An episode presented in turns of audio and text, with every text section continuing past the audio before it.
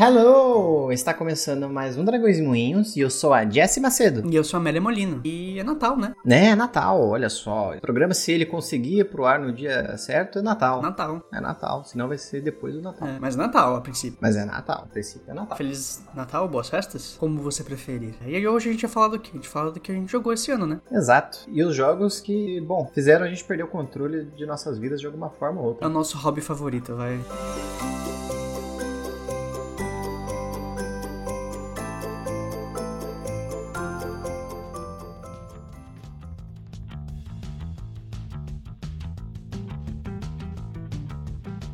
2022 encerrou comigo jogando Prey e você assistindo, né? É, mais ou menos, um 40% assistindo, uns 60% dormindo. Olha, dormi gostoso, viu? Eu dormi gostoso. Pô, mó bom, fiquei ali, assim, só escutando o jogo no seu colinho, sabe? Eu dando voltas na base espacial e você roncando bonitinha no meu colo. É, e o bom é que eu tive um contraste, porque no começo do jogo, enquanto eu tava acordado ainda, era um jogo de terror, onde você estava preso em uma nave com os alienígenas, tava com medo, andando super cautela, tentando ver o que fazer, tava se assustando, tomando um susto. Um tempo depois eu acordo e tá você simplesmente matando todo mundo, e aí os alienígenas estavam presos com você dentro daquela nave, porque você tava simplesmente assassinando todo mundo.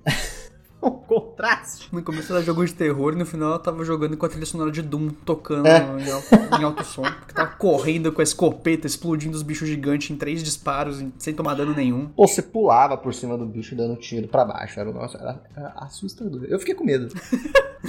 Ai, ai. Mas enfim, Prey foi no ano passado. Esse ano eu comecei com outro jogo, né? Começou o primeiro dia do ano jogando um jogo que é da minha franquia favorita da vida, Fallout 4. Pois é, tava de graça né, na PS Plus. Aí eu, ah, vou tentar, né? Porque eu tinha tentado jogar um pouco do Fallout New Vegas uns anos atrás, mas não tava muito na vibe na época e não me pegou. Mas tava lá o 4, tava de graça entre aspas. Vamos tentar, né? Aí eu baixei e primeira semana de janeiro foi consumida em 50 e tantas horas de Fallout 4. Foi bem bom, você jogou né, me acompanhando a maior parte do tempo. É, fiquei te acompanhando a maior parte do tempo, porque como eu queria te apresentar, né, eu queria ver sua reação às coisas e tal. Tipo que nem o Lago do Swan. Nossa, essa hora me pegou tanto, porque o jogo tá todo traduzido certinho, né?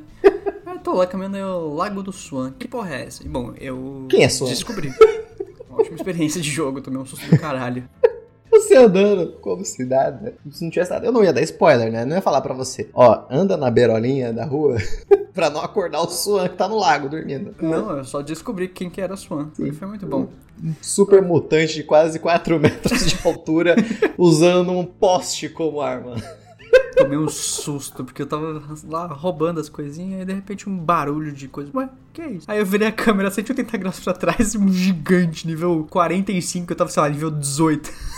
Sim, foi tão bom, foi tão gostoso. Eu fiquei tão. Fiquei sorrindo o tempo inteiro, tava tão divertido. Eu, eita porra, saí correndo.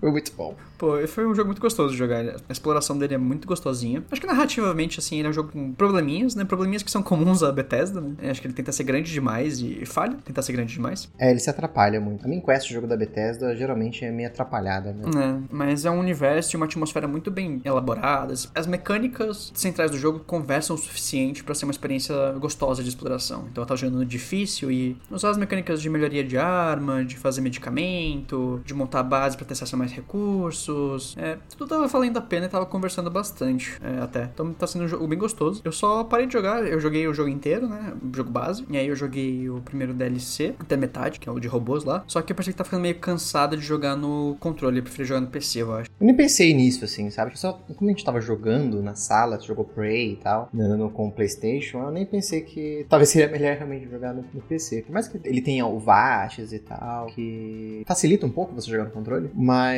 eu acho que ele é mais gostoso mesmo quando você tá jogando com mouse e teclado, principalmente que ele não é basicamente um jogo FPS. Mas Fallout 4 foi uma ótima experiência e me animou bastante pra jogar os outros, né? Ah, inclusive, uma coisa né, que a gente tá falando sobre a Bethesda cria bem os univer- o universo do Fallout, eu acho que ele consegue sempre apresentar muito bem o que é aquele universo. Consegue, consegue. Eu gosto muito do New Vegas, mas o New Vegas, na minha opinião, ele exige que você conheça o- aquele universo já. É, eu me senti meio perdida quando eu comecei New Vegas. Eu fui bem às cegas, assim, e eu me senti meio perdida. No 4 eu conhecia pouca coisa do que a gente tinha conversado, sabia de algumas coisinhas, alguns elementos, mas o resto eu fui sacando com o jogo, sabe? Eu fiquei, ah, que legal essas, essas coisas, sabe? Esses elementos, esses personagens, esse, tudo que é construído dele, né? É, e como o 4, ele, você começa pré-guerra, então te explica melhor, eu acho. Sim, ele dá uma boa introdução ao universo. Sim, porque nos outros tem que ler em computador, em carta, descobrir as coisas, sabe? O que, que aconteceu, e no 4 ele te mostra acontecendo a, a guerra. Então, funciona melhor nesse sentido, pra apresentar. É, tanto que, assim, eu joguei ele, eu fiquei animado, fiquei curioso com o universo, eu joguei um, né, esse ano também. Tem opiniões sobre um, mas a gente quer gravar um programa mais geralzão sobre Fallout, né? Preferência antes de sair a série ano que vem. Sim, a série vai sair em abril, né? Então, a gente quer tentar jogar todos os Fallouts, falar sobre, um geral, sobre a série, né? De jogos, no caso. antes de sair a série. Sim, que eu espero que seja boa. Tá parecendo que vai ser bem feita, interessante. É, tô animado, mas queria finalizar os jogos antes de poder entrar com tudo na série, né? Sim, é, eu tô bem empolgada pra série porque os atores ali principais, né, a Ella Purnell, que ela fez a Jinx na série Arkane. Uhum, que ela mandou muito bem. O voice acting, pelo menos, dela é maravilhoso. Vamos ver se, como atriz, atriz, ela manda bem também. Sim. E o, o Alton Goggins, que faz o Cecil no Invincible. Sim, ele é muito bom. Ele é um ator legal, ele apareceu em uns filmes antigamente. A gente viu até recentemente, a gente viu Hora do Rush, né? Não, a gente viu Bater ou Correr, tinha ele. Não, Bater ou Correr, desculpa, eu confundi. Bater ou Correr. ele tem uma cara de doido. Ele vai ser bom. Tem uma cara de doido. Ele combina muito com a aparência de um ghoul, assim. Sim. espero que seja legal a série. Também espero. Torcendo muito pra ser boa série.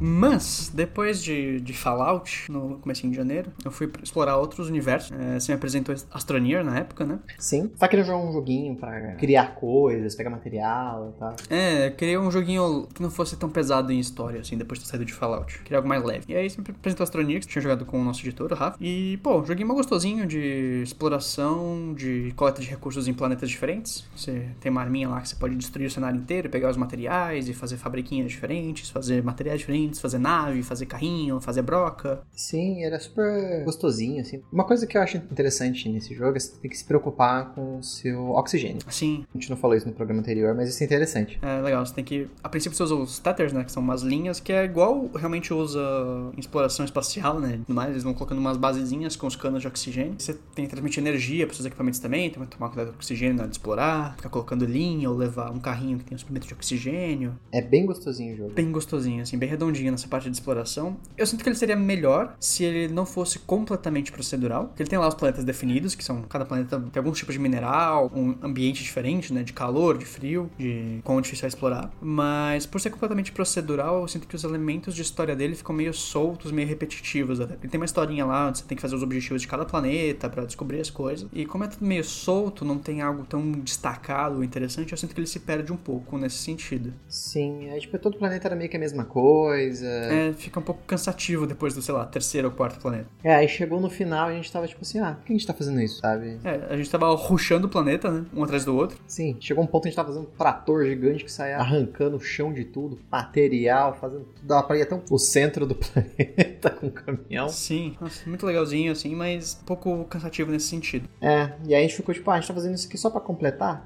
100%? É, eu sinto que ele, sei lá, teria sido mais interessante se ele fosse procedural do jeito que ele é, mas com elementos estáticos estáticos mais bem definidos. Tipo, sei lá, aquelas dungeons principais de Minecraft, que tem, tipo, sei lá, três. E aí numa delas vai ter o elemento que te leva pro fim do jogo em si, sabe? Como os mundos são pequenos no, no Astronia, seria fácil fazer isso até, eu acho. É mais interessante. Os elementos deles são meio perdidos. É porque dá pra você dar a volta no planeta facilmente. Dá, é facinho. E tem os menores ainda do que outros. É, então. Tem umas luas, né, essencialmente. Né? Mas enfim, é um jogo muito gostosinho. Dá pra jogar co-op, né? Bem gostosinho no co-op. Ele só tem um bug principal que eu acho que se manteve até hoje, que é depois de um certo tempo de jogo, o save começa a ficar grande demais e começa a crashar. É, e aí é meio foda, porque quando a gente começou a dar esse problema com a gente, a gente tava, sei lá, com 60 horas do jogo, né? É, o nosso caso foi até um outro, foi um, um crash específico de multiplayer, e aí eu tive que terminar toda uma linha de missões para você poder voltar a jogar. É verdade, teve isso. Foi, tipo, eu joguei umas 10 horas sozinha para terminar uma linha inteira de missão, porque o jogo ficava dando stutter pra você, né? Ficava travando quadro a quadro. Era impossível jogar. Então tem esses bugzinhos aí que podem ser um pouquinho chatos. E eles acontecem tanto no single player quanto no multiplayer. Mas o jogo legal e eles estão fazendo um 2, né? Quem sabe é, essas coisas sejam melhores no 2 já.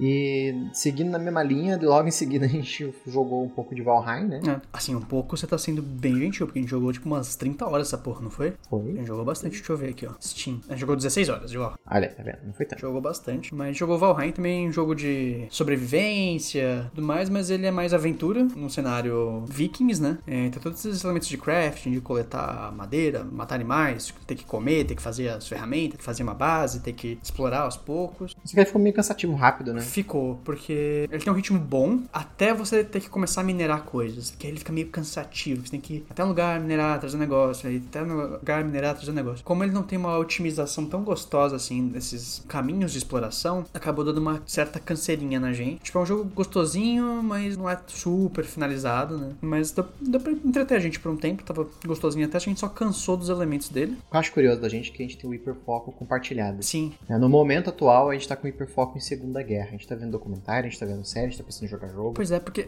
e foi assim, completamente aleatório, né? A gente tá de boa, aí a gente tá assistindo uma série acabou os episódios. Aí, pô, o que a gente vai ver? Aí eu abri a Netflix tinha lá um documentário de Segunda Guerra, uma série de documentário de Segunda Guerra. Eu, ah, a gente gosta de documentário, é um negócio meio leve de deixar assim tocando de fundo, sabe? Leve, Segunda Guerra. Leve.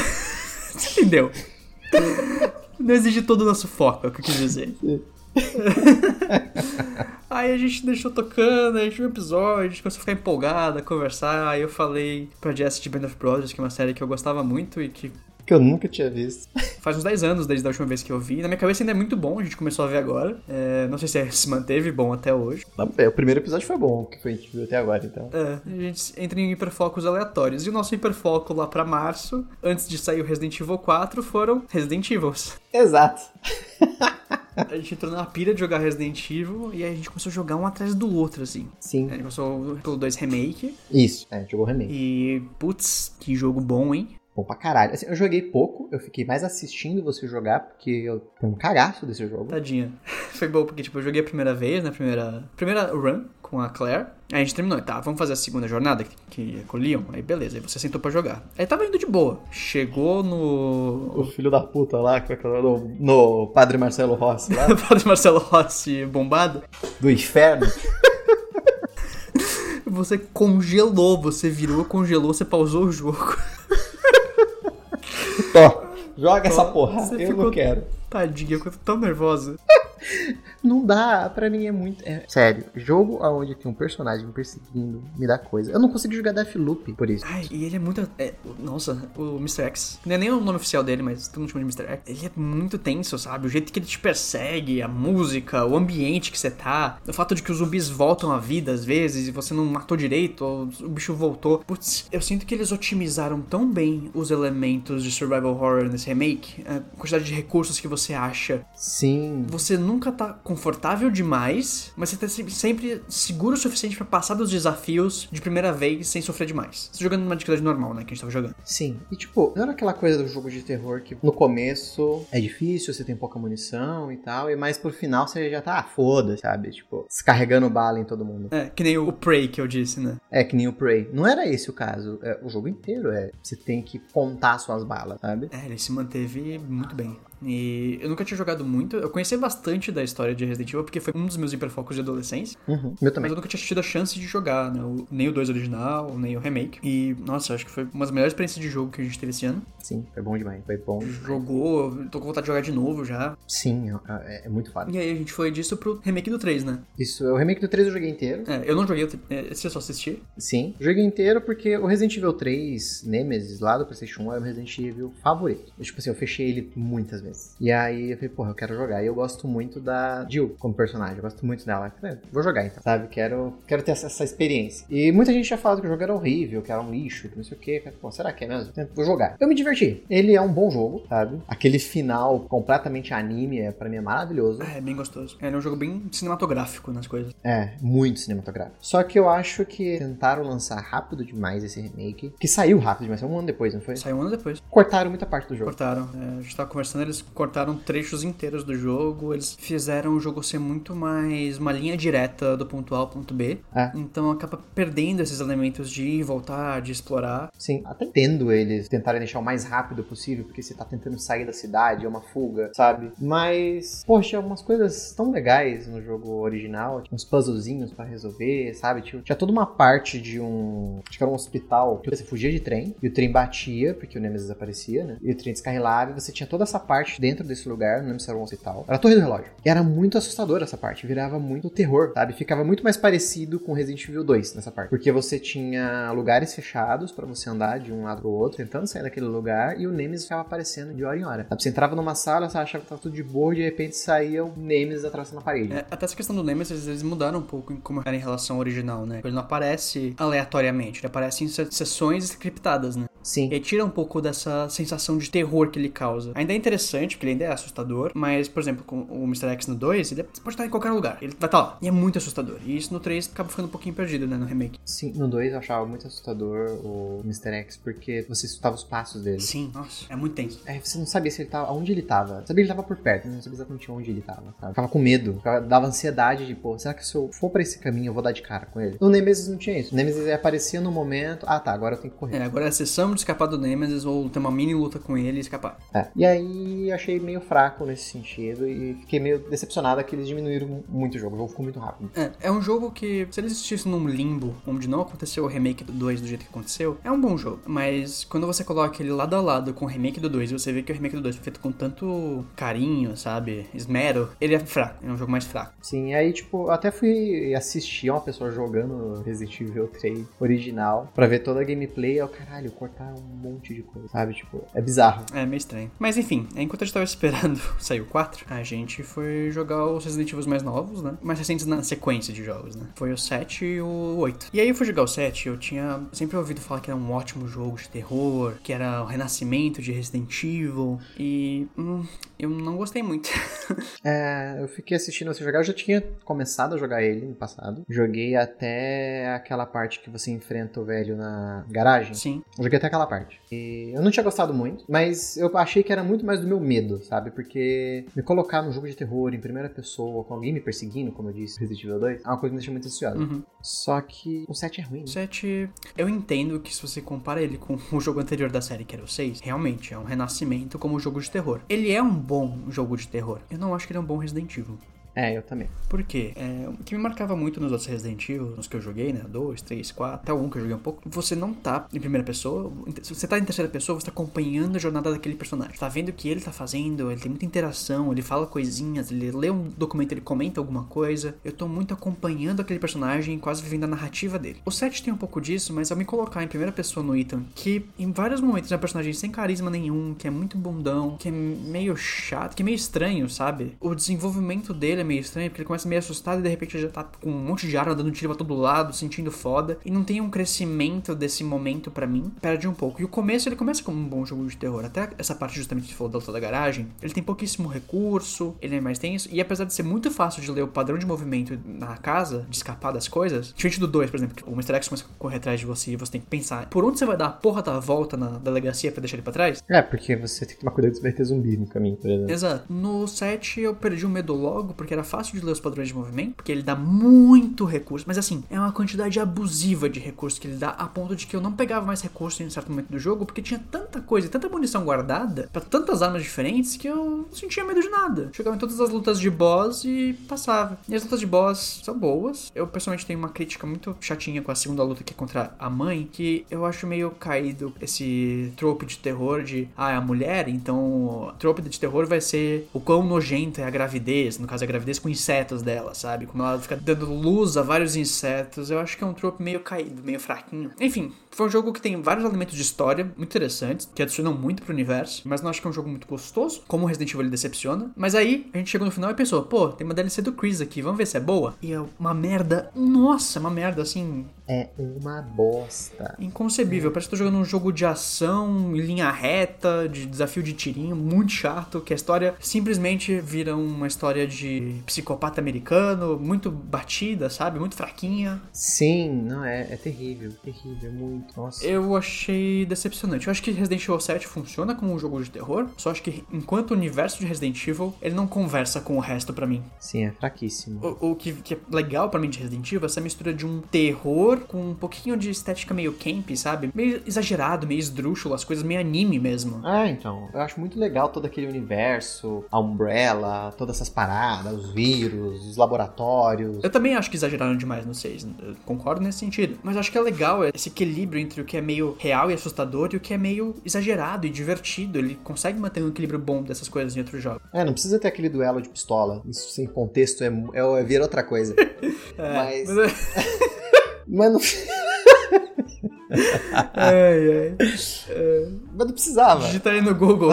duelo de pistola. Duelo de pistola, Resident Evil. Estou com sorte. É... Estou com sorte. Ai, caralho. Enfim, não precisava daquela cena. Não, mas é, o 7 eu sinto que ele não acerta nos pontos corretos para mim como Resident Evil. Sim. e aí a gente tentou jogar o 8 depois, né? A gente já tava Sim. meio desanimado por causa do 7. E o 8 começa melhor. Acho que ele, em level design, ele é bem mais interessante. Em temática, estética, ele é mais interessante. O Ethan se torna um personagem mais legal. Mas acho que a gente jogou ele em primeira pessoa, porque a gente não tinha DLC de terceira pessoa, que é um absurdo pra mim. Que, de qualquer forma, assim, terceira pessoa é muito estranho, porque você não consegue ver o rosto do cara de nenhum jeito. É tudo bugado. Tem um puzzle. Nossa, é verdade. Tem você tem que empurrar uma. Um negócio de óleo pegando fogo que fica preso no teto. Você tem que empurrar ele para ele acender outros, né? É, fica preso por uma corrente, aí você tem que pular e bater nele, porque aí ele vai fazer um pêndulo. Em primeira pessoa já é estranho, porque parece que tá batendo com a cabeça. E de fato, quando você vê em terceira pessoa, é exatamente isso. Você tá correndo e batendo com a cabeça. É muito tosco, é meio estranho. E aí, enfim, a gente tava jogando, tava até que interessante, mas não tava conversando com a gente ainda, deu uma preguiçinha, né? É, eu sinceramente, na opinião, tipo, eu achei que eles tentaram muito voltar na época do 4. Com alguns elementos, né, da, da vila, do castelo eu achei tudo muito parecido. Tem uma vila, tem, o, entre aspas, zumbis lá e tal, que eu não sei o nome. Tem um, tem um nome específico? Do 4 tem um nome, né? É, os ganados. Agora do 8 eu não lembro se tem um nome específico. É, eu também não lembro se tem um nome específico. Chamado zumbi aqui, entre aspas. E aí você tem todo esse rolê, e aí tem o castelo, que tem uma galera doida lá, que no caso agora é as minas lá, né? É as três irmãs, aí tem a, a mãe, eu não lembro se ela é. Ah, Dimitrescu, né? Ela é mãe delas, entre aspas, né? Sim. E aí, tipo assim, tem toda uma galera esquisita. É igual no Resident Evil 4, sabe? Tem a galera esquisita do castelo. É até legal a parte da Dimitrescu caçando você pelo castelo, mas eu sinto que eu realmente não consigo gostar do Ethan como personagem. Eu acho que se fosse, sei lá, esse mesmo ambiente, com a Claire, com o Leon, com, sei lá, a Jill, seria mais interessante, sabe? De ver algum personagem desses naquela situação. O Chris mesmo aparece no começo do esse jogo. Parece, acho que tem um DLC que é com ele, inclusive. Tem, acho que um DLC com ele e um DLC com a filha do Ethan. É um jogo que talvez eu volte a jogar, mas que. Ele pode ser até um bom jogo de terror, mas ele não bate nas chaves corretas para um Resident Evil, para mim, eu acho. É, pra mim não. Não é o que eu espero de um survival horror. Antes da gente entrar no assunto do, do 4, a gente assistiu recentemente aquela, aquele filme. Em animação, né? O Death Island, né? Isso, Death Island. Pô, gostei pra caralho do filme. É, então, ele é um filme que tem todos esses elementos clássicos do 2, do 3 e do 4 tem um suspense legal, ele considera várias coisas da história que são interessantes. Sim, e no filme é a Jill, tem o Chris, tem a Claire, tem o Leon, né? Sim, tem todos. Eles se encontram, acho que pela primeira vez que eles se encontram num filme ou num jogo, assim, todos juntos ao mesmo tempo. Sim. Poxa, é mó legal porque os quatro vão pra ilha, né? É uma prisão. Não é Alcatraz, não. Não sei se é Alcatraz, acho que é Alcatraz. Não, não sei se é Alcatraz ou se é querendo ser Alcatraz. Mas é uma ilha que é uma prisão. E eles estão investigando lá e tal. Tem um... Tá tendo uns ataques zumbis, tipo, as pessoas estão sendo infectadas com vírus que reagem e são liberados a um tempo específico ele tem muitos beats de um jogo, sabe? Tipo, até nas passagens, se você pegasse essas, acho que é uma hora e meia de filme, e você cortasse, separasse em cutscenes, dá pra fazer liso um jogo de 8, 10 horas, que é o tempo de um Resident Evil 2, mais ou menos. Pra mim seria perfeito. É, seria um jogo gostoso, sabe? Seria uma aventurinha boba, divertida, com momentos de terror legais. Sim, tem tudo. Tem até o boss no final, que tem várias referências com os jogos. Todas as armas dos jogos aparecem. É mó legal, sabe? Sim, é, é bobo, mas funciona. Sim, sabe? Seria um ótimo jogo. Falando em é bobo, mas funciona, tem meu remake favorito, do meu Resident Evil favorito, que é o remake do 4, que eu peguei pra jogar. O Cardoso me emprestou a conta dele pra jogar. Obrigado, Cardoso. E, putz, Que remake bom, hein? É bom demais, é mó gostoso. Remake do Resident Evil 4 é uma delícia, porque não só ele relê os elementos que ele tinha, como ele adiciona coisas que deixam o jogo mais dinâmico, mais tenso, e aquilo que eu falei do 2 de ele ter afinado com perfeição os elementos de survival horror, de falta de recurso, de você poder criar munições diferentes, eles estão mais afinados ainda no Resident Evil 4. Em nenhum momento eu sentia que eu tinha munição demais, mas eu também não me sentia completamente despreparada. Então todo encontro que eu passava, eu gastava as munições das armas boas, às vezes ficava meio tensa, mas logo depois tinha uma sequência onde eu conseguia pegar um pouco, ter um pouco de munição, sem nunca ficar cheia, nunca tá com coisa demais. Tudo muito bem equilibrado, né? É, nossa, extremamente bem equilibrado. As áreas que foram retrabalhadas na primeira parte na vila, tipo, foram mais retrabalhadas e levemente modificadas, mas o castelo, que é a segunda parte, foi muito modificado e ficou muito legal, ficou um jogo de terror muito mais gostoso, com a sessão da Ashley sendo muito mais legal. A Ashley como personagem ficou muito mais legal, a dinâmica dela com o Leon ficou muito divertida, ficou um jogo gostoso de ver, uma historinha gostosa de acompanhar, sabe? Ah, eu odiava a Ashley no Resident Evil 4 original. Eu achava insuportável. Ela é meio sem personalidade, né? Era completamente sem personalidade de personagem e tudo que ela fazia era Leon, help, help. Ela até cortou seu áudio de tão agudo que foi. É, então você tem ideia. Então era uma voz muito aguda, gritando por ajuda o tempo inteiro. Era insuportável, era chato. Ela era bem adolescente, assim, eu perdoava porque, tipo, ah, é uma garota adolescente com medo, sabe? Nada demais. Mas o jeito que fizeram agora no remake ficou tão legal. A dinâmica dela com o Leon é muito legal. Acompanhar um filme interativo, sabe? Eu não tive a chance, infelizmente, de jogar ainda o DLC, né? O Separate Ways, que é com a Ada. Quero jogar. Eu sei que mudou muita coisa, que ficou muito bom, mas eu não quis ver spoilers. Quando eu tiver dinheiro, eu compro. Porque é caro, né? O videogame é caro, gente. É um pouco caro. E como não dá pra gente comprar só a DLC e jogar com o jogo do Cardoso? Tá um pouco caro. Um dia. Um dia eu jogo. Mas, nossa, que remake bem feito, assim, sabe? Eu queria que o 3 tivesse tido todo esse carinho. Pois é, eu também queria. Fico triste. Porque o carinho que o 2 e o 4 tiveram, puta que pariu. Acho que Resident Evil 4. Tipo, fico feliz que Baldur's Gate 3 ganhou. Eu gostaria que outros jogos ganhassem, mas pra mim o jogo mais redondo que saiu esse ano é Resident Evil 4 Remake. Isso é redondinho, né? Ele é um jogo redondo. Ele não tinha bug, ele é gostoso de jogar, mecanicamente é muito gostoso. Ele inova em coisas legais pro jogo. Ele adiciona elementos de história, de lore para aquele universo que conversa com os jogos mais novos. Tem coisas, referências ao, ao 8, né, até. Nossa, que jogo gostoso de jogar, sabe? Tipo, aquele jogo que você, nossa, é bom. É, para mim é realmente a experiência de jogo que eu gosto. Pegar um jogo e sentir que ele tá bem feito, sabe? Tipo, não faltou nada para mim nele quando eu joguei. Essa foi a sensação que eu tive. E eles estão trabalhando no novo remake, eles já disseram. E eu tô torcendo muito que seja o remake do 1. Pois é, o 1 teve remake HD, né, em 2005, eu acho, 2006? Nossa, faz tempo assim? Faz tempo, o remake HD saiu no começo da geração do PlayStation 3, né? Caralho, fazia ideia. 2006, eu acho. Acho que é, é, foi nessa época que o HD começou a se tornar uma coisa frequente. Então tomara que seja do 1, porque eu tentei jogar o 1 na época do PlayStation 1. Eu jogava esses jogos, né, tipo Resident Evil, Silent Hill, eu jogava esses jogos tudo com revista de detonado. E mesmo com detonado, o Resident Evil 1 chegava no momento que eu não sabia fazer. Eu ficava travada e, tipo, não era só eu, tipo, meu primo e meu irmão, que são mais velhos que eu, eles tentavam jogar ali comigo e não sabia o que, que era pra fazer. É, o 1 é um jogo bem mais denso nessa parte de puzzles do que os outros. Ele é bem mais complexo. É, a gente, a gente olhava o detonado e a gente olhava pô, parece que tá falando uma página, sabe? Tava meio perdido. Eu espero que eles se mantenham nessa onda de remakes, façam remakes de outros jogos da série que merecem remakes, porque são jogos com histórias interessantes, que podem ser muito bons, mas que por problemas técnicos na época saíram com uma qualidade inferior ao que deveriam ter saído. E que, se forem fazer jogos novos, beleza, eu acho que eu entendo se eles fizerem um 9 e terminarem essa trilogia do Ita, mas eu gostaria que eles voltassem mais para esses elementos survival horror que estão fazendo os remakes serem tão bons. É isso, chega de Resident Evil, né? Falar de outra coisa.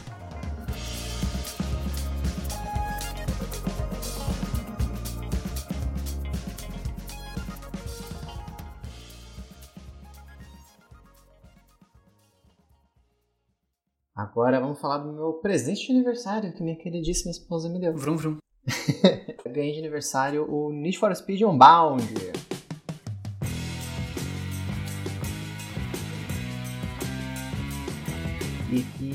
Fala pra vocês, que joguinho gostoso de jogar, viu? Eu sou até meio suspeita pra falar sobre Need for Speed, porque eu jogo Need for Speed desde o primeiro do PlayStation 1, que era em primeira pessoa. Força de vontade. eu jogava desde criança Need for Speed, eu joguei tudo. E até os Need for Speed que a galera meio que odeia, que é tipo, sabe, o Need for Speed Pro Street. Foi o primeiro Need for Speed que saiu da de corrida de rua. O Need for Speed de futebol? Não, esse aí é o. Como é que é o nome do jogo? De corrida de futebol. Rocket League. É, esse é o Rocket League, pô. Não sei, eu não jogo, não. Tinha bom gosto. Ah, então. Mas enfim, eu joguei todos esses Need for Speeds, assim. Só os, o Shift 1 e o 2 que eu não joguei muito. Que não joguei inteiro, assim, mas cheguei a jogar um pouco. Esse eu tava muito empolgada pra jogar, porque ele parecia trazer um pouco daquele espírito do Need for Speed Underground. Que eu acho que pra maioria das pessoas é onde o Need for Speed conquistou elas, assim. Foi o auge, né? O Underground 1 e o Underground 2 foi o auge dessa. Não tem como. Concordo, foi realmente uma época muito boa. Eu joguei muito Need for Speed Underground 1. Principalmente eu gosto mais do 1 do que do 2. E um balde parecia trazer essa, essa coisa, assim, do a corrida de rua, a corrida noturna, sabe? Então, tava muito empolgada. Eu gostei muito do jogo. Um jogo, assim, que me divertiu muito. As músicas eu achei sensacional. É, a trilha sonora dele é bem gostosinha. Sim, tipo, a trilha sonora é muito boa. Os efeitos sonoros são sensacionais. É muito gostoso. Tipo, eu estava jogando aqui, também está com um home theater aqui, estourando alto pra caralho, mas, tipo, era muito gostoso de jogar. Você vai chegando no encontro dos carros, que é sempre um lugar, tipo, embaixo de tipo, um estacionamento subterrâneo. É sempre uns negócios assim, tipo, no esgoto, a galera se encontrando com os carros. E aí você vai chegando perto, você escutando aquela música abafada do lugar. Tem uma vibe muito gostosa no jogo. Eu achei super legal. Tem personagens, você conversa com eles. Tem uma corredora que é trans até. Ela é famosa na internet, né? É, tem uma fichinha de cada personagem, né? E tem essa corredora trans. Bem legal. É bem legal. Só que eu acho que esse Need for Speed ele tem um problema que tem nos outros Need for Speeds é, mais recentes, o Need for Speed Hit né, e o Payback, que é a questão de não saber controlar a velocidade do carro. O jogo até a metade ele fica gostoso de dirigir, tudo muito rápido já, mas tá gostoso de dirigir. Só que quando você começa a colocar as coisas que é tipo num nível muito absurdo de potência no carro, é impossível de dirigir. É rápido num nível que é impossível. É, é, é frustrante, essa é a palavra, porque. É, pra mim ele ficou. Eu tava jogando, né, também. Assim, eu sou bem pior do que você em jogos de corrida. É, meu cérebro é meio lento. É, só funciona pra jogar Dark Souls, que posso ter tempo pra pensar nas coisas. Que aí eu sou ruim. E aí, tipo, no começo eu tava me frustrando porque ele é bem punitivo para algumas coisas, né? Tipo, você tem poucas chances de retentar as coisas, você tem uns prazos pra fazer as coisas, mesmo que você possa repetir à vontade a semana, você só pode ficar repetindo o último, último dia. Aí fica meio chato ficar repetindo o último dia para juntar dinheiro, para comprar um carro, porque fica tendo os mesmos diálogos de novo, de novo. É, porque até para explicar, esse daí ele funciona diferente dos outros. Você tem os dias da semana, então cada dia tem um evento, tem as corridas. E o que acontece? Você tem que apostar dinheiro. Não é que nem os outros Need for Speed que você. Você ganha em primeiro, você ganha dinheiro. Se você chegar em último, você não ganha nada. Não, esse você perde dinheiro, você tem que apostar. É, você ganha carro e para alguns eventos tem que ter um certo nível de procurado, né? E assim, nesse jogo é difícil escapar da polícia às vezes, viu? É difícil. Puta que difícil. pariu. E olha que eu gosto de fazer isso. Mas é, às vezes era treta de fazer. E começou a ficar meio frustrante para mim, porque eu chegava nas corridas mais rápidas e eu não sou muito boa. Então, às vezes eu falhava uma vez e vou tentar de novo. E aí, às vezes tava muito rápido e aí um carro batia em alguma coisa no cenário, ou um carro que spawnou na frente, tinha esse bug várias vezes, de um carro spawnar do nada, porque não tinha carregado direito. E aí batia um carro que tava na minha frente, girava, não tinha tempo, obviamente, de esquivar, porque, né? É assim que acontece um acidente de trânsito. E aí eu batia, e aí eu tava, sei lá, em segundo lugar, eu tava chegando primeiro, e eu ficava em sétimo, e aí eu não tinha mais tentativas, aí eu perdia dinheiro, e ficou muito frustrante pra mim nesse final, quando me deu ansiedade. é, deixei você jogando, porque tava me dando ansiedade. Tipo, ficava sentindo que eu perdia dinheiro o tempo todo, sabe? Que eu não conseguia mais ganhar. Tava muito frustrante. Para você tava, para mim também tava, mas que tipo, eu tenho bastante experiência com jogo de corrida. Tava me dando raiva, porque você tá muito rápido lá. Às vezes você tá em primeiro e com vantagem. Aí você bate o carro. Aí tem o tempo da animação do carro batendo. Aí tem que voltar pra rua, tem que voltar pra pista. É, nossa, é muito demorado tudo. Volta parado o carro na pista, sabe? Aí até você voltar, já perdeu a vantagem, já passou a galera. E o jogo é difícil. Ele não é que nem os outros Need for Speed, se os carros estão na sua frente, eles vão ficando um pouquinho mais devagar para dar tempo de você passar. Não, você não passa mais ninguém. É, não, é foda. Eu joguei o Hit, né, ano passado. E no Hit eu jogava liso, passei do jogo inteiro. Eu não sou muito boa no jogo de corrida. Passei o jogo inteiro de boas. E nesse eu apanhei pra caralho. é, tipo, eles deixam com um senso de velocidade que chega a ser irreal. É um senso de velocidade muito parecido com o Burnout da vida. Só que no Burnout da vida, se você ir com um carro contra a parede, o carro acompanha a curva. Nesse, o carro bate. Não, o carro bate, você fica preso no cenário às vezes. Várias vezes eu fiquei preso no cenário nesse jogo, me deixou meio estressado. Sim, porra, o jogo me perdeu aí, sabe? Eu acho que esse exagero na velocidade dos carros mais atrapalha do que ajuda. Tem uma outra crítica ao jogo, é o ASAP Rock é insuportável. Insuportável, é insuportável, caralho, que cara chato. Ele parece o bêbado chato. É. O A$AP Rock é um músico que ele tá todo na propaganda desse jogo, a edição especial é com ele, ele faz músicas da trilha, ele é um personagem no jogo e puta que pariu, ele tá o tempo todo nos eventos de drift, né? E de manobra lá especial. Enfim. É, tem uns momentos que você tem que dar carona pra ele. E ele tem uns papos de. Nossa, de bêbado adolescente, assim, que dá uma preguiça, cara. Sabe quando a pessoa, tipo, bebe, de repente ela vira um puta gênio? Todo mundo faz isso. Eu faço isso às vezes. Eu começo a falar uns negócios assim, meio nada a ver, mas. Então, mas quando você tá nesse papo assim, geralmente você tá com outra pessoa bêbada. Exato. A gente tava sóbrio organizando. É, e aí é só nada a ver. Ele aparece demais o tempo todo, cansa. É chato pra caralho. Nossa, essa palavra é insuportável. É insuportável. Se era pra me fazer querer ouvir Step Rock, esse jogo fez o contrário pra mim. Falhou, falhou miseravelmente. porque puta que pariu. É, é. Mas é um bom jogo, vai. É um jogo É um bom jogo. bom, só acho que ele é muito mais difícil. A barreira dele de aprendizado é muito maior do que dos últimos Need for Speed, né? Passar rapidinho aqui, esse ano eu joguei outros jogos de corrida, que foi o Gran Turismo. O 5, né? Não, o 6. Não, não, sete. 7? Caralho. Não, eu não sei, mas é o último, é o último. É o, Turismo 7, 7, isso aí. Gran Turismo filme, não. É o 7. É é, a gente assistiu também o filme. Divertido. Divertido. Enfim. É, extremamente divertido o filme. Eu joguei o Gran Turismo 7 e joguei o último Forza, que é só Forza Motorsport, não tem número. Gostei bastante dos dois. Até. Eu só. Eu acho que eu sou uma pessoa mais de Gran Turismo. porque eu acho o Gran Turismo mais elegante, mais gostoso de jogar, sabe? Muito sobre aquela cultura de colecionador de carro, sabe? Tem muita essa, essa coisa, sabe? Você vai aprendendo. Sei lá, te apresenta a Volkswagen, conta toda a história da Volkswagen, começa a mostrar os carros. Aí você vai pegar o Honda, você vai pegar o Honda, sei lá, o Honda Civic Hatch. Aí conta toda a história e importância dos carros hatch. Teve. Sim, é muito texto no jogo, inclusive, mas não é obrigado a ler, né? Tá lá. É, não, não obrigado, você pode pular. Muito- gosto muito de carro, então eu ficava vendo, aprendendo. É, é super legal, o jogo é super gostoso, sabe? O Forza, eu acho que ele fica meio perdido nisso. Ele quer ter um, ser um pouco disso, mas ao mesmo tempo ele quer pegar a galera jovem. Quer ser mais descolado. How do you do, fellow kids? Isso, é, vira isso, vira isso, vira How do you do Fellow Kids. Eu acho que você tem que deixar isso pro Forza Horizon. Forza Motorsport é outra coisa. Eu acho que isso que é onde, pra mim, ele decepciona um pouco. É, e ele saiu com um, um tanto de bugs, né? Saiu, saiu. Um tanto de erros de tradução também. É, tinha uns certos errinhos, uns errinhos de tradução e tinha umas coisas que eram uns erros muito. que não é de tradução, é erro de. acho que de nomeação de arquivo, eu acho, eu não sei. Só sei que eu fui pegar um carro. Tinha três carros pra me escolher, era, sei lá, um carro da Honda, um Subaru e um Nissan, sei lá. Aí eu olhei e tal, eu falei, ah, pô, eu vou pegar o Subaru, eu gosto mais de Subaru. Eu selecionei Subaru, aí a locução começou a falar assim: os carros da Honda Civic? Eu falei, ué. Mas falando em erro de tradução, o Gran Turismo 7 também tem erro de tradução, não tem? No começo? Tem. É. Como é que é? Nossa, escolha seu passeio, choose your ride. É, escolha seu passeio. Aí eu, ué, vou escolher o lugar que eu vou andar com o carro, dá pra escolher o carro, que é choose your ride, sei lá. Choose your ride, ao invés de ride do seu carro, né, o seu veículo, ficou como escolha seu passeio. Escolha seu passeio é de foder. É, é muito bom. Enfim, Eu não sei se já arrumaram, tá? O Forza. Tem uns pneus, né, pra você substituir, né? Tipo, Ah, o pneu que é pra chuva. Aí, tipo, tava pneu mole, sabe? Tava uns negócios assim. ao invés de pneu macio, né? Ao invés de pneu macio, tava pneu mole, molhado. Tava uns negócios tudo errado, tudo atrapalhado. Tava bem estranho. Tinha vários errinhos, assim, de contexto forte. Eu acho que é mais falta de contexto mesmo. Acho que é uma tabela confusa, não rola contexto, não rola uma conversa, acontece isso. Porra, mas, assim, sei lá, entendo. A pessoa não foi pesquisar carro, traduzir jogo de carro. É, sei lá. É, é estranho, mas eu não vou julgar porque minha área é desgraçada. Tá bom. Eu não vou julgar sem saber, sabe?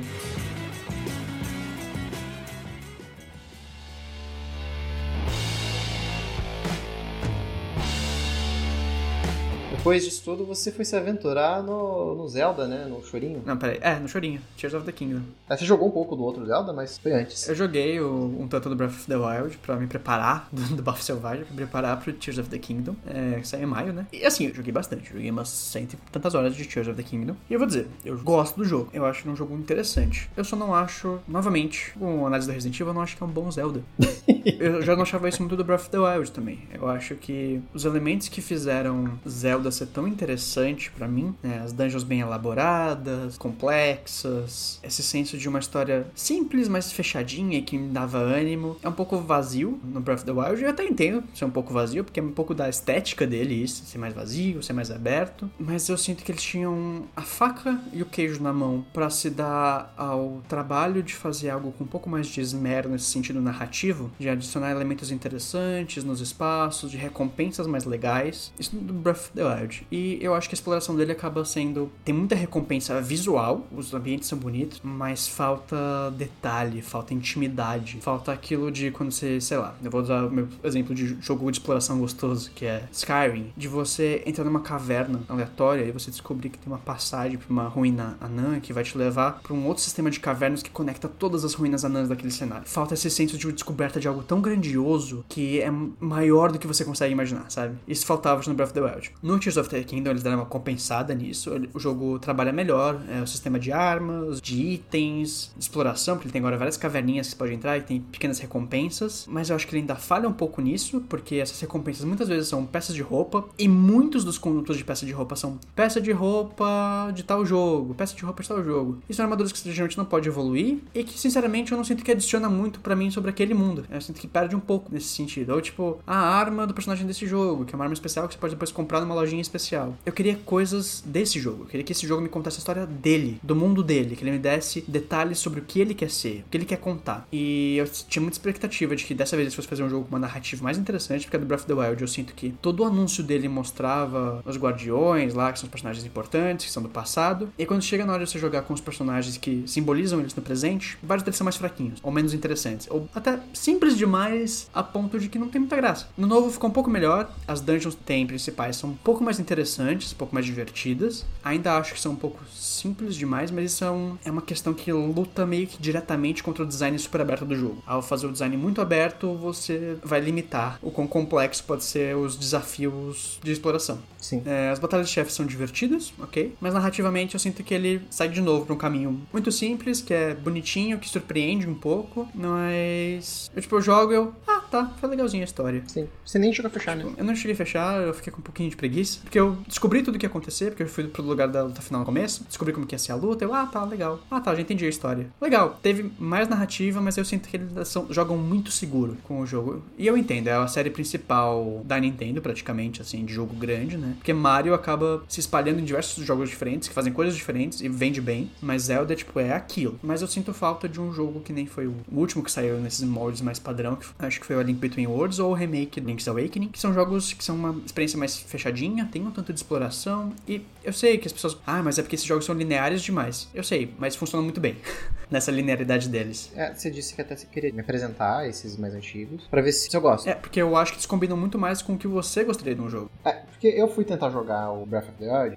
e, sei lá, não me pegou. Eu achei meio vazio, sabe? Nada me interessou a explorar aquele mundo, sabe? Tipo, não teve nada de intrigante, sabe? Nada me puxou, tipo, pô, aconteceu um negócio foda aqui, quero descobrir por que, que isso aqui tá acontecendo, deixa eu ir descobrir. Aí eu começo, sei lá, a explorar, caralho, descobrir uma coisa nova, uma, uma história nova, um negócio paralelo. Que eu gosto muito de uma exploração de jogo porque é onde eu vou explorar as coisas, que é o caso, sei lá, vou jogar um Fallout, por exemplo. Você tem aquela coisa principal, você vai explorar e você vai descobrindo coisas novas que não tem a ver com aquela coisa principal e vai te levando para várias partes do mapa, você vai aprendendo, você vai conversando com outros NPCs, descobrindo coisas. E jogo achei muito meio vazio, tipo um espaço aberto para eu ir ficar fazendo, sei lá, pegar colecionável. Eu, eu senti meio que isso, sabe? Assim, ele falha em recompensar. Você vai chegar e você vai ter descobertas, mas é o que eu falei, ele é muito deslumbrante. Você chega e você, nossa, que lugar legal, nossa, que divertido. Mas depois que passa esse deslumbre inicial, a recompensa que ele te dá não é satisfatória num sentido mecânico mesmo, para mim. Eu acho que ela falta entregar elementos que façam aquele mundo ser tão interessante, porque tem elementos legais, mas eles são poucos, elementos narrativos bem construídos, eles são poucos, e eu sinto que a exploração, quando você quer explorar e você descobre um monte de coisa, ele não adiciona elementos que são coisas tão escondidinhas que quando você descobre você fica, caralho, que foda. E eu pego de exemplo outros jogos que tem esses elementos de exploração misturado com RPG, tipo um Dark Souls, ou até um Elden Ring, que é um jogo de mundo aberto, que se inspirou muito no Breath of the Wild, que às vezes você sai da curva e você vai explorar um lugar aleatório e você faz uma coisa, você descobre uma coisa que adiciona toda uma camada para aquele universo, sabe? Por exemplo, o final que eu fiz no Elden Ring é um final opcional, um dos mais complicados de chegar, e foi porque eu insisti em explorar umas coisas muito específicas e descobri umas passagens secretas uma atrás da outra que me levaram até um negócio muito legal, que me adicionou algo tão bom naquele jogo que para mim aquele final, apesar de ser um dos mais bad ends de todos, Caralho. para mim é o final canônico, porque ele mais conversa com aquele universo. É um final ruim, onde você destrói o mundo, mas ele conversa tão bem com todos os elementos narrativos da história para mim, e eu sinto falta de ter essa empolgação com o universo que Zelda quer me apresentar. Ele é deslumbrante, ele é extremamente gostoso de jogar, esse realmente é um puta de um mérito, as mecânicas são todas muito bem feitas, os sistemas são todos lisos e rodam muito bem, o que é absurdo, mas a Nintendo também é pau no cu e patenteou todos esses sistemas, então ninguém nunca mais vai poder usar nenhum desses sistemas de crafting, de veículo, de transporte, o que me deixa muito decepcionado porque isso poderia mudar tanto a indústria, permitir tantos jogos com as coisas parecidas que brincassem com essas coisas também, e não, eles patentearam o pau no cu. Mesma coisa que patentearam o sistema de Nemesis do jogo de Senhor dos Anéis, que não tem nenhum jogo que tem sistema de Nemesis tão bom quanto aquele, e é um jogo ruim ter um sistema de Nemesis. Bacana, legal, divertido. É foda, é foda. Isso me, me irrita. Essa, essa coisa de patentear mecânica em jogo é um negócio que me irrita muito. Então, é decepcionante por um lado, porque é uma coisa que poderia ser tão boa pro cenário de jogos, poderia alimentar toda uma indústria com algo inovador, que é o que a Nintendo era boa em fazer, criar coisas inovadoras e interessantes,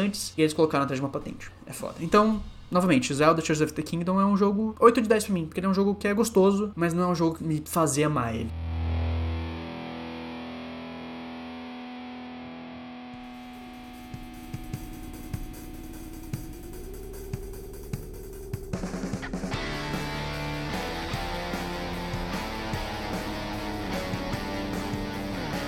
Bom, falando em se irritar com jogos, vamos falar do próximo jogo que a gente jogou esse ano, que foi o Diablo 4.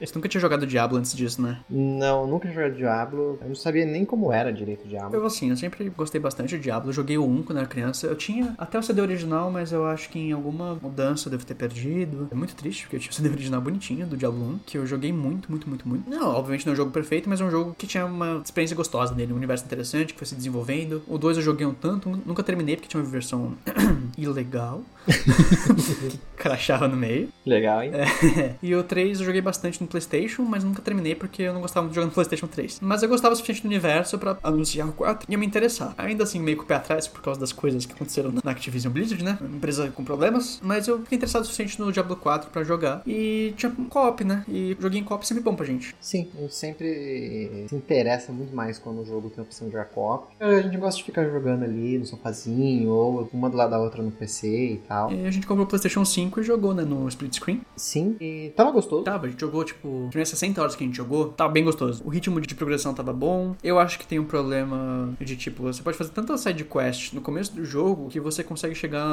no nível base máximo, que é o 50, de começar as coisas de excelência e tudo mais, sem sair do primeiro ato do jogo. E aí ele te bloqueia de aumentar a dificuldade, né? Um monte de coisa. É, ele te bloqueia. A gente tava fazendo as side quests porque, tipo, pô, vamos. Vamos limpar o mapa, tá divertido. É, vamos limpar o mapa. É, é que nem quando você tá comendo um lanche gostoso e aí você vai comendo de pouquinho em pouquinho que você não quer que acabe. É, só que aí nisso a gente não tinha terminado o ato 1 e a gente tava travada na segunda dificuldade, com isso trava as recompensas que você pode ganhar. É, porque o jogo ele te obriga a aumentar a, a dificuldade. É, a ideia dele é aumentar a dificuldade pra você ter mais recompensas e você ficar melhor. Sim, porque aí você vai subir, tipo, chegou no nível 50, agora você vai subir pra terceira dificuldade, né? Que é difícil, né? Não, é, a gente passou, acho que pra segunda dificuldade quando a gente saiu do ato 1. E pra passar pra terceira dificuldade, precisa terminar o jogo. É verdade. Precisa terminar o jogo e uma dungeon especial depois dele. E aí a gente jogou as primeiras horas super gostoso no ato 1, até que a gente percebeu que a gente ia ter que rushar o jogo inteiro se a gente quisesse aumentar a dificuldade, para o jogo ficar mais interessante mecanicamente. E a gente rushou os outros lados do jogo, passou correndo por todos os mapas, terminou o jogo, jogou um pouco mais, explorou um pouco mais, e aí liberou a quarta dificuldade. A gente ficou jogando, aí o Rony veio jogar com a gente. É, a gente jogou bastante com o Rony, jogou vários eventinhos, né? Fez lutas, e aí. E aí veio o update.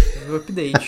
o update que ia dar início a Seasons, né? É um update que ia chegar antes das Seasons lançarem. Isso. Foi um desastre o update. Que lambança, que lambança esse update. Foi um update onde eles cortaram várias das coisas de XP, eles arrastaram a progressão de nível, eles nerfaram um monte de coisa que não precisava nerfar, que destruíram mais ainda algumas classes que já eram fracas. Foi um update tão ruim que a nota do jogo na. Acho que no Metacritic, né? Foi tipo de 9 pra 1.5, sabe? É, foi um negócio assim, tipo, em todas as versões que tinha no Metacritic de Playstation, de Xbox, PC, todo mundo xingando. Nossa. E puramente porque, tipo, pô, qual que é a necessidade de vocês deixarem o jogo mais arrastado? O jogo já é. O propósito dele já é lançar uma season e você começar do zero toda vez. Eu não vou ter energia pra jogar 120 horas a cada dois meses. É, pelo amor de Deus, sabe? E tipo, eu lembro que esse negócio da nota baixar tava baixando tanto que, tipo, a gente tem um grupo que é nós duas com o Rony e a capa do grupo ia mudando a nota. Sim, conforme ia baixando ia mudando a nota,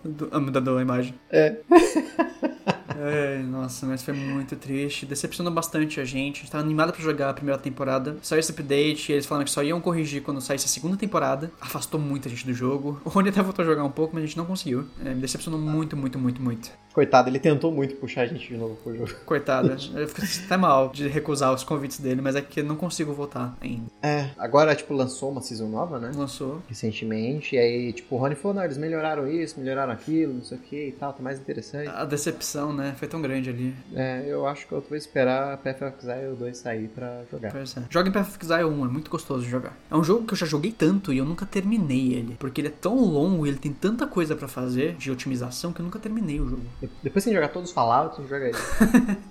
Bom, e aí depois disso a gente começou a gravar o programa, né? É, a gente precisa gravar o programa. Aí a gente teve o nosso primeiro episódio falando de Baldur's Gate 3. Um pouco atrapalhado, desculpem aí a confusão, a gente tá pegando o ritmo, entendendo algumas coisas, e o programa foi mais a gente xingando que a gente não gostou do jogo. É, mais xingando e foi contando histórias meio soltas. As coisas se mantêm, né? Eu vou gravar talvez um outro programa de Baldur's Gate mais detalhado depois das atualizações, que eu ainda acho que tem muitos problemas que se mantiveram e isso me incomoda um pouco. Mas aí eu quero falar de todos os Baldur's Gate pra ter esse comparativo completo. Quer dizer, eu já joguei os Baldur's Gate, no caso eu vou falar de todos eles ao mesmo tempo. Aí a gente é, jogou Starfield, né? É, joguei Starfield, assim, um jogo maravilhoso. A gente gravou um programa onde a gente tinha jogado nas primeiras horas e tava gostando bastante, tava divertido, mas assim como o Zelda, assim que o deslumbre dele acabou. Não, assim como o Zelda não, porque o Zelda quando o deslumbre acaba ainda sobra um jogo bom.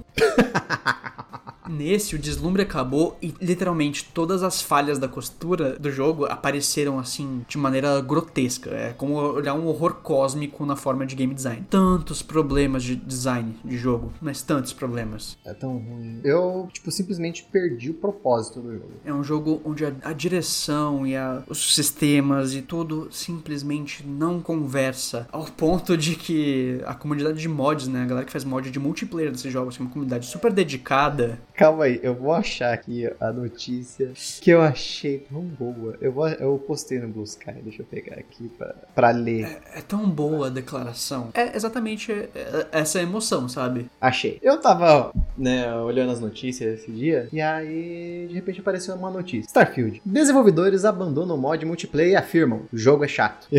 Quando eu vi isso, eu já comecei a rir. Eu abri pra ler a matéria, e aí tem um momento que, tipo assim, né, o, o cara lá que é o, o coordenador, né, do, Do projeto. do projeto, ele postou no Discord falando assim: o jogo é chato, sem graça. E a principal atração dos jogos da Bethesda, a exploração em um mundo animado e que cada detalhe parece ser feito à mão, desapareceu completamente. Não vou colocar meu coração e alma em um mod para um jogo tão medíocre como este. Essa é a sensação. Não vou colocar meu coração e alma num jogo tão medíocre quanto esse. Foi o que eu senti depois que tudo ficou evidente pra mim. De como não conversava e como era um jogo onde essa falta de comunicação entre os sistemas e o universo e tudo que eles se proporam a fazer e não conseguiram, me desanimou muito, me deixou muito decepcionado. Muito decepcionado. É muito fraco, é muito fraco. É, A gente vai fazer um programa depois falando sobre Starfield novamente. novamente, tudo terminado, que acho que merece uma conclusão nessa história. É, também acho. Eu vou tentar finalizar minha quest, pelo menos, pra poder falar. Porque, puta que pariu, viu? Decepção. É,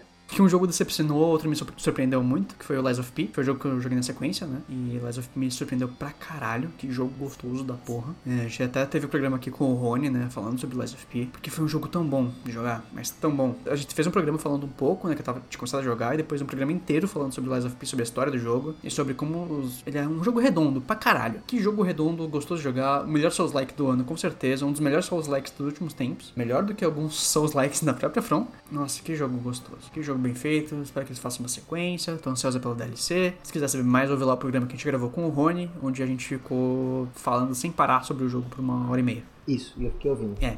E. E aí logo depois a gente foi pra Cyberpunk, né? Já tava saindo o DLC, então você tava jogando Cyberpunk, aí eu fui jogar também, porque eu queria jogar tudo e ficar pronto pro DLC, né? Esse jogo se redimiu bastante esse ano. Ganhou lá o prêmio de melhor ongoing, né? No Game Awards. Merecido. No universo onde No Man's Sky teve espaço pra ganhar esse prêmio, eu acho super válido um jogo que se atualizou, que se reinventou e que entregou uma DLC muito boa, merecer esse prêmio. É um jogo que continua em desenvolvimento. É meio que o padrão de jogos hoje. Eles lançam, mas eles continuam sendo desenvolvidos. Continuam sendo melhorados, otimizados, porque como o escopo de tudo tá muito grande no cenário de jogos AAA, é, quando eles lançam, eles estão praticamente lançando numa versão beta, né? Uma versão que tá em testes ainda, que tá precisa melhorar. É raro lançar um jogo que é redondo mesmo, tipo Resident Evil 4. Pode lançar um jogo que seja fechado e bem definido, que nem foi o Baldur's Gate 3, e é bom que lance jogos assim, mas Baldur's Gate 3 ainda teve muitas melhorias, teve atualização de conteúdo, teve incremento de conteúdo que coisa faltava, muita coisa. E é um jogo que tava em Early Access, a comunidade já tinha acesso a a ele, sabe? Então, o cenário não consegue muito escapar disso, dessas melhorias constantes de serem jogos que estão em construção o tempo todo. Esse ano, o Cyberpunk se tornou um outro jogo, né, praticamente. Ah, virou, é outra experiência. Recomendo muito o jogo. É um, é um jogo que, para mim, ele tem um lugar muito especial, assim, no, no, meu coração, sabe? Já conversou com, muito comigo no começo de transição, sabe? Foi. É um jogo que me ajudou em momentos difíceis. Não é um jogo perfeito de forma alguma, mas ele tá muito melhor mecanicamente depois do 2.0. Teve várias atualizações recentes que adicionaram coisas legais, tipo transporte por metrô e trem, que dá uma energia gostosa pro universo que faltava, sinceramente. Faltava. Tem agora também é, mais interações com romance. Exato, mais redondo o jogo. E, por favor, joguem DLC. O DLC desse jogo é o que o jogo deveria ser, porque a experiência do DLC é redonda, gostosa, uma narrativa incrível. É fantástico. Puta que pariu. Me decepcionou muito que o Idris Elba não levou como melhor ator no Game Awards. Pois é, porque ele mandou bem pra caralho. Eu entendo os prêmios que Alan Wake levou. Eu não joguei Alan Wake, mas eu acho um pouco errado o Alan Wake 2 levar. Melhor direção narrativa, né, no caso. Porque qual é o meu problema com o Alan Wake 2? Não com o Alan Wake 2, mas com jogos da Remedy um pouco. Eles são bons jogos por si só, e eles têm elementos narrativos e visuais muito, muito bom. Mas para você ter o escopo completo da história, você precisa jogar um pouco de todos. E isso me tira um pouco de, de gostar muito dos jogos da Remedy, principalmente porque são jogos que não são muito gostosos de jogar. Mecanicamente eu acho eles meio fraquinhos. É, eu também é. Então eu acho, eu, minha opinião novamente, Cyberpunk merecia mais, porque é um jogo narrativo bem estruturado dentro do que ele se propõe. Mas eu entendo Alan Wake 2 levar, porque realmente a Remedy faz isso muito bem, a narrativa dos jogos é muito boa. Não joguei Alan Wake 2 ainda, vi só algumas coisas, tenho vontade de jogar, mas enfim. Sobre o Idris Elba, eu acho que tinha que ter ganho, porque mandou bem pra caralho. É muito bom. E eu, sinceramente, eu não concordo com o ator lá que fez o Astário ter ganho. É, eu também não. Não é que ele seja uma atuação ruim, mas. É, mas ele é uma bicha má fazendo papel de uma bicha má. Me desculpa, é a mesma coisa, sabe? Por chamar sapatona fazendo papel de sapatona, porra. Eu achei uma boa atuação, mas é simples. E eu acho absurdo, por exemplo, a narradora Baldur's Gate 3 não concorrer, porque ela manda muito bem. A Amélia, alguma coisa lá. Ela manda muito bem e é a voz mais constante no jogo. Eu achei bem estranha a nomeação, mas beleza, o cara ganhou. Eu acho estranho porque eu acho o Astarion fraco. Eu também acho. Eu sinto que muita da galera que fala que o Astarion é legal, não sei o que lá, são pessoas que não terminaram a história dele ou não terminaram o jogo. Algumas pessoas terminaram e realmente gostam dele, são horny por ele, beleza. Mas não acho que é um personagem dos que tem no jogo um dos melhores. Mas tem piores. É, só voltando rapidinho aqui, queria só fazer uma nota que hoje, né, falando do Alan Wake, é, faleceu um dos atores, né, do Alan Wake 2. Caralho. O James McCaffrey, que ele era a voz do Max Payne, jogos do Max Payne. E ele fazia um personagem também no, no Alan Wake 2. Em vários jogos da Remedy ele fazia vários personagens. É, ele faleceu hoje de câncer, o James McCaffrey. Caralho, que merda. É, no dia que a gente tá gravando isso, que é o dia 18 de dezembro. Sentimentos aí, porque ele mandava muito bem, muito bem mesmo. Morreu com 65 anos.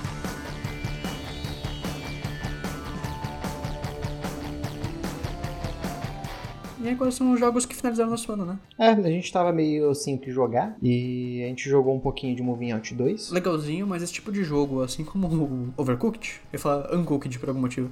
Uncooked. assim como Overcooked, me dá muita ansiedade esse tipo de jogo, porque eu sinto que eu fracasso o tempo todo, e eu tive péssimas experiências com Overcooked com pessoas muito babacas, pessoas que, tipo, jogavam várias horas, e aí eu tava jogando pela primeira vez, a pessoa me xingava porque eu era ruim, ficava brava comigo. Mas aí, meu amor, são pessoas filhas da puta, porque eu acho muito bizarro essa coisa de a galera tá jogando Overcooked ou qualquer outro jogo cooperativo que tem essa mesma energia, a galera se xingando, brigando, sabe? Tipo, gente, pelo amor de Deus, é um videogame. Eu joguei horas de Overcooked. Um e dois, com os amigos que eu tinha. A gente nunca discutiu. Nunca. Jogando em quatro pessoas ali, a gente nunca discutiu sobre qualquer coisa do jogo. Ah, fiz merda. E dava risada. Sabe, tipo, tava todo mundo ali pra um objetivo em comum, se divertir. Bom. É, não, eu tive mais companhias pra esse tipo de jogo. Mas Moving Out 2 a gente jogou juntos. É um jogo bem gostosinho. É bem gostoso, ele é bem bonitinho. Eu sinto que às vezes ele tá uma... tem umas fases onde os objetivos opcionais são muito fáceis e outros que são muito difíceis. A tradução tá muito boa e eu conheço pessoas traduzindo. Sim, isso é bem legal.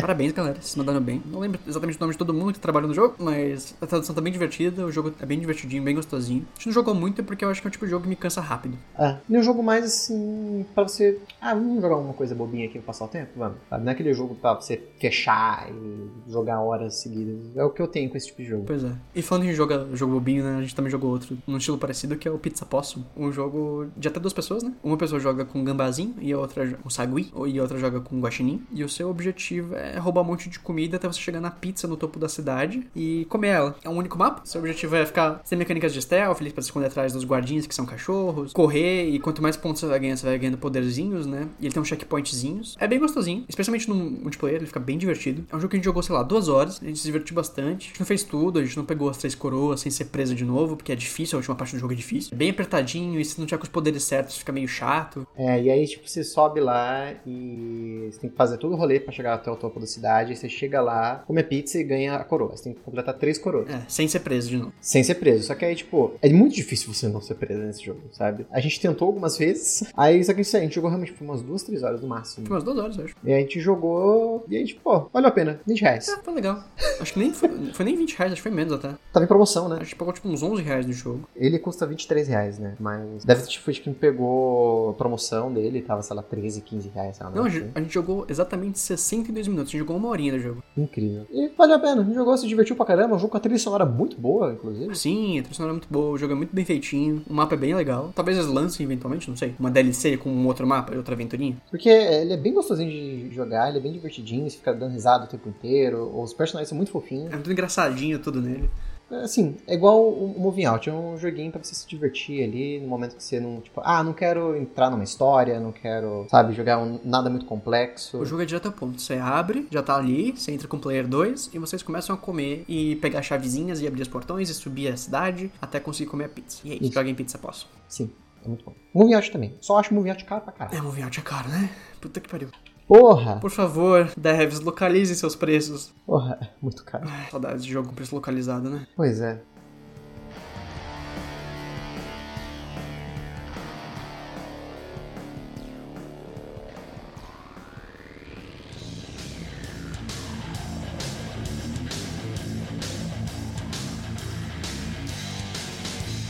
Enfim, agora estamos chegando ao final do ano. E aí a gente jogou um tanto de Stardew Valley, né? Sim, foi o papo que a gente teve no programa anterior, que a gente começou a jogar Stardew Valley em busca de uma coisinha ali pra gente ter um senso de, de progressão, de estar construindo coisas, melhorando coisas e tal, e jogar juntas. E é um jogo que eu gosto muito. É um jogo que renovou todo o gênero. Eu tenho muito amor por Stardew Valley. Tenho muitas horas de Stardew Valley. Quis te apresentar, a gente jogou bastante até. A gente jogou até. Tá quase o inverno a gente tá chegando. Não, a gente tá metade do outono, eu acho. Jogou um tanto, assim. Foi, foi bem longe até. Foi legal, mas é um jogo que o compasso dele é um pouquinho lento. No multiplayer, porque como acaba concluindo muitas coisas muito rápido, fica meio sem coisas pra fazer. É, nos últimos dias tava meio que só, tipo, ah, tá, meio que só passar os dias, sabe? O senso de progressão dele fica meio lento, não sei que você queira otimizar demais. E a parte do life sim não te interessa muito, né? É, não, não me interessa muito, eu acho, tipo, meio qualquer coisa. Eu acho bem feitinho até, mas também não é o que me atrai, assim, nesse tipo de jogo. Acho legal, gosto de saber os personagens, os personagens têm histórias interessantes, tem umas histórias divertidinhas. Sim, é, tipo, Life Sim eu não gosto nem no The Sims. Eu gosto de The Sims, mas eu não gosto de. Tipo da parte de life sim, né?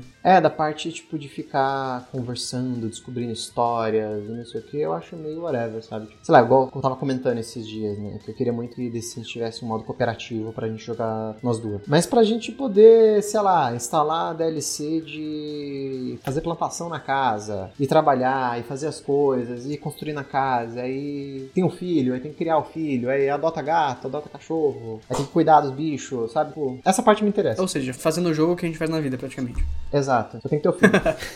Mas é, Stardew Valley é um jogo gostosinho, só que aí você deu uma cansadinha, e aí foi jogar um pouquinho de Coral Island, e você foi jogar um pouquinho de Saints Row, que a gente falou num, dois programas atrás. É, Coral Island também é um Stardew Valley da vida, muito bem feitinho, mas que não deveria ter sido lançado 1.0, acho que deveria estar em Early Access ainda.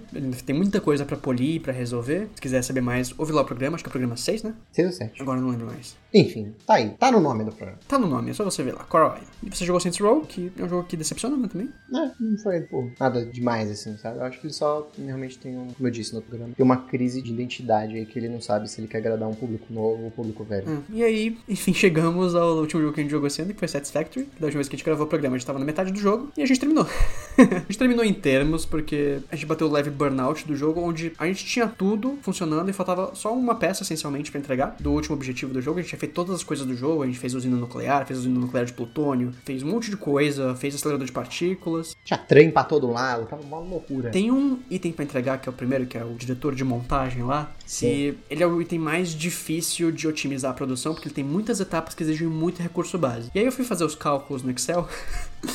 Chegamos nesse ponto. que eu sou assim. E aí, tipo, pra produzir, sei lá, 3 por minuto, a gente ia ter que montar uma hiperfábrica gigantesca num lugar. E aí ainda se teria que deixar produzindo por 16 horas. É, tudo em quantidades cavalares. A gente passou mais umas, sei lá, mais umas 10, 12 horas montando essas fábricas de base. E eram fábricas imensas, assim. Sim. E o tempo que a gente passou construindo essas fábricas imensas, a gente tinha quatro coisas pra entregar. Era esse diretor, né, de produção, que é precisava de 4 mil, que é o mais difícil de todos. Sim, um foguete que precisava de 4 mil, mas é mais fácil de fazer. É, aí tinha um outro que era alguma coisa modular lá, Um estabilizador magnético, é, que precisava de mil. que é fácil também. É, e o outro que é. A pasta nuclear, Isso, pasta nuclear que precisa de mil. que é fácil de fazer também. Demora um pouquinho, mas é fácil. Enquanto a gente tava produzindo a fábrica pra fazer esse primeiro, que era de 4 mil, a gente terminou todos os. E deixou rolando a fábrica funcionando, a gente foi ver terminou todos os. É, A gente percebeu que tinha batido esse burnout de a gente tinha explorado boa parte do mapa e visto muita coisa. A gente tava meio que só repetindo coisas pra tentar fazer um produto pra finalizar essa entrega, sendo que a gente tinha explorado tudo do jogo. É, então era só meio que tentar fazer a fábrica ali. Enquanto a fábrica tá fazendo, tá produzindo um negócio tá lento, mas tá produzindo, precisa de 4 mil. Aí a gente falou assim, pô, até a gente terminar essa fábrica aqui, já acabou o outro que tá fazendo lá. Mesmo que seja lento, ia acabar, eventualmente. É, então se a gente deixar o jogo aberto durante um dia inteiro, parado, sem ninguém mexer, vai entregar o o que precisa. E aí a gente tava nesse burnout, a gente cansou de jogar Satisfactory,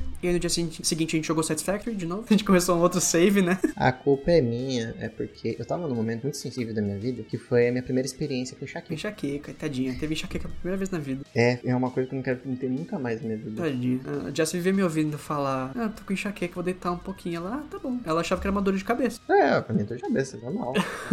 É uma dor de cabeça. Não tenho enxaqueca crônica, mas eu tenho enxaqueca com certa frequência. Especialmente quando eu tô muito cansada, quando eu tô estressado. Que, né, felizmente acontece bastante, porque, né, é, a vida é cansativa. E aí, você falava que sentia dor no olho e tal, e- mas eu achava que era, tipo, moderado, sabe? É, e tipo, sempre que é engraçado, que quando eu vou deitar normal, eu só deito. Quando eu deito de enxaqueca, eu deito com a cabeça enfiada de cara no travesseiro, apertando minha testa pra poder aliviar a dor, no escuro completo. É. Só que aí no dia de ontem, eu acordei 5 da manhã com uma dor de cabeça filha da puta. Tipo, não era aquela dor de cabeça que é assim na testa, não. Era o lado direito da minha cabeça explodindo de dor. E o olho parecia que explodia a qualquer momento. Eu tava tipo, nossa, não tava aguentando. Aí, Sensível à luz, que não conseguia nem acender a luz pra ir na cozinha pegar remédio. É, eu fui pegar o remédio, não queria acordar você, né? Aí fui andando, olhando pra baixo, com o olho meio fechado até a cozinha pra pegar remédio pra dor de cabeça. Nossa, aí eu voltei, dei, tentei dormir, não tava conseguindo, aí você acordou. Aí eu dormi de novo, com a cabeça, com uma camiseta amarrada no olho. Eu só fui passar dor de cabeça, sei lá, 4 da tarde. Sim, depois que fiz massagem, você comeu, É. aí passou. Mas enxaqueca é um negócio desgraçado. Você é muito guerreira, é guerreira. Nossa, eu, eu, vou, eu vou morrer ou eu vou ficar cega do olho direito. Era isso que eu pensava. enxaqueca é violento, um negócio que eu não desejo pra ninguém. Mentira, desejo pra algumas pessoas. é, também deu. É... Mas aí você tava meio mal, a gente foi jogar um pouquinho de Satisfactory do zero, né? é, tipo, porque você comprou um jogo novo agora pra jogar. Comprei, comprei o Portal Knights. Sim, pra gente jogar, e aí eu tava comecei, eu voltei a jogar o Mass Effect, O Andrômeda, né? é, o Andromeda, tô com vontade de jogar um jogo de exploração espacial bom, não consegui com isso aqui. E aí eu tava tipo, nossa, meu, mó dor de cabeça, não tô, não tô bem, tô toda zoada, não quero jogar nada que tem que prestar atenção demais ou aprender algo novo. Mojinho, vamos jogar essa É. E aí a gente pegou pra jogar, jogou no comecinho, né? É, jogou um, um pouco, jogou, sei lá, umas duas, três horas. A gente começou da área inicial mais difícil do jogo, né? É, que a gente já sabe como é que o jogo funciona, né? Começou da parte mais difícil. E Foi bem divertido agora com tanta experiência, né? Com 120 horas de jogo, começar do zero as coisas, sabendo tanta coisa e com tantas ideias e otimização e logística já gravada na cabeça. É, o jogo vai bem mais rápido. É, é bem divertido. É um jogo gostoso. Acho que a gente, a gente talvez dê uma parada e volte quando eu lançar o 1.0, talvez. Só porque é gostoso. É um jogo muito gostoso, gente. Joga em Satisfactory. Sim. Agora é só quando lançar o 1.0, que vai lançar o modo história, né? É, E aí talvez anime a gente de jogar tudo de novo, né? Sim. E tem coisas novas e tal que eles falaram que vão adicionar no jogo, então vai otimizar o jogo. Sim, tô bem ansiosa. Esperar lançar o 1.0, que agora ele tá no- na versão 8, né? Do beta. Do, do beta. É Early Access, né? Não, não se usa mais beta hoje em dia. E aí. Tá na versão 8. Acho que agora a próxima vai ser o 1.0 não sei. oficial e vai lançar o jogo de vez? Não sei. Não faço Espero. Nem espero. Mas vai demorar, porque essas versões eles lançam vários pequenos updates, assim, por Mais hotfix, né? quase que semana. É, uns hotfix quase que semanalmente, mas updates grandes mesmo, assim, geralmente é uma, duas vezes por ano. Imagino que mais pro meio do ano que vem, final, vai sair o jogo total.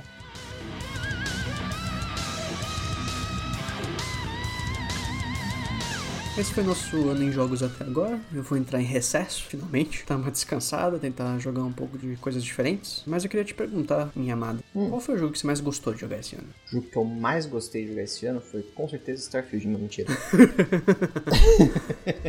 Ai, ai. Olha, o que eu mais gostei de jogar esse ano, pra mim, foi o Cyberpunk. Foi uma experiência que foi muito marcante, foi muito bom de jogar. Sim, entendo. Eu também gostei muito de Cyberpunk. Narrativamente, acho que foi o jogo mais gostoso que eu joguei esse ano. Sim. É, narrativamente foi o mais gostoso de gameplay. Foi o Baldur's Gate, porque foi muito gostoso jogar com você. Sim, Baldur's Gate é um jogo gostoso, mas com falhas, né? Especialmente eu acho narrativo. Talvez Baldur's Gate me decepcione um pouco mais. É, o Ato 3 é uma bagunça. Bem bagunçadinho. Concordo, Cyberpunk é um ótimo jogo. Mas por incrível que pareça, os jogos que mais me pegaram esse ano, assim, eu fico entre o Resident Evil 2 Remake e o Resident Evil 4 Remake. Eu gosto muito dos dois. E eu sinto que, tipo, são as experiências mais concisas de jogo que eu tive esse ano, sabe? Porque é um jogo onde todos os sistemas mecânicos conversam super bem, não teve bugs. Narrativamente, eles são muito divertidos. E o, o que mais me pega, assim, quando eu tô jogando Resident Evil é a duração deles bate exatamente com o tempo do que tá acontecendo na história, pra mim. E é tão gostoso essa sensação, tipo, de É, funciona bem. nossa, eu joguei a aventura do Resident Evil leva mais ou menos um dia, né? Tipo, você chega no horário do almoço, meio da tarde, e aí o tempo passa e você termina no amanhecer do dia seguinte. E o jogo tem realmente esse tempo, tem umas 12 a 15 horas, dependendo do quanto você tá pa- passando tempo no minigame, né? E funciona tão bem, sabe? Ah, mas se- dá pra você fechar ali entre 8 e 10 horas. Só que aí você tem o gap de 3 horas que o Leon dorme. Exato. Ele conversa com esse, esse tempo, sabe? Sim. É, é muito bom essa sensação. E o Resident Evil 2 também tem isso, de ele passa umas 8, 10 horas, que é da noite até o dia seguinte amanhecendo. É um jogo que ele não precisa te dizer quanto tempo passou, mas que o tempo que você passa no jogo e o tempo que é pra você terminar e o que acontece no, no tempo dele é tão redondo, eu acho- acho uma sensação tão gostosa, sabe? É, porque o Resident Evil 2 termina de dia, né? O. Sim, Não é nem de manhãzinha, né? É de dia. É tão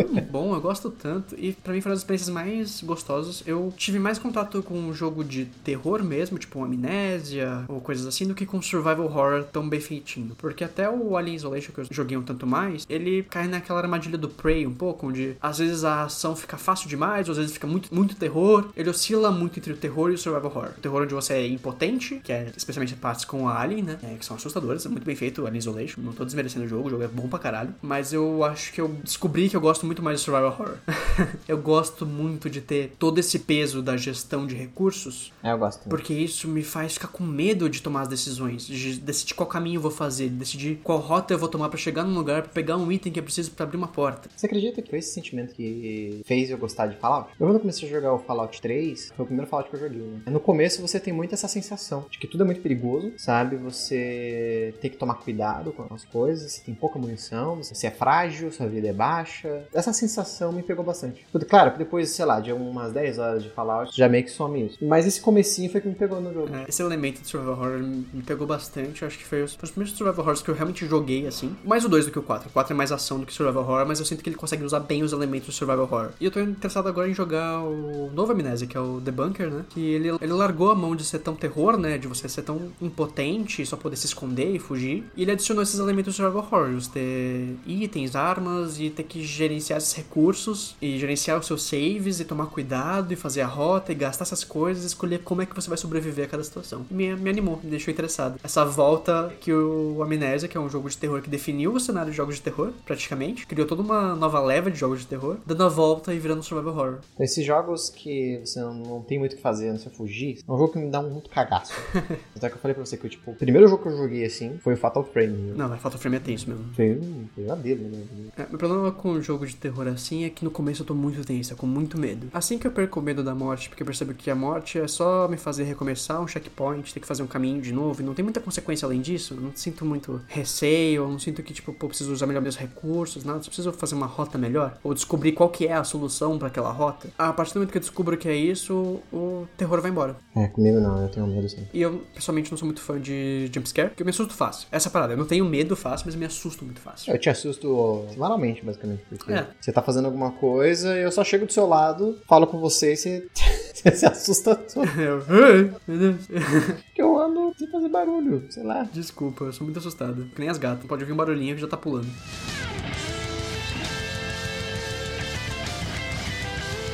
Mas é isso, esse foi nosso 2023. É isso. Foi um ano de bons jogos, um ano muito cruel pra indústria de jogos, com mais de 7 mil demissões, né, na indústria de jogos. É bizarro isso. É, um monte de corte, um monte de empresa fechando. É muito tenso, muito triste. Espero que ano que vem seja melhor. Um bom Natal a todos. Se o programa for depois do Natal, espero que vocês tenham um bom Natal. E um bom ano novo também. Um bom ano novo. Curtam aí bastante. Sem exageros, hein? Exato. E a gente se vê em 2024. Se vê em 2024. Então é isso, gente. Um beijo e até mais.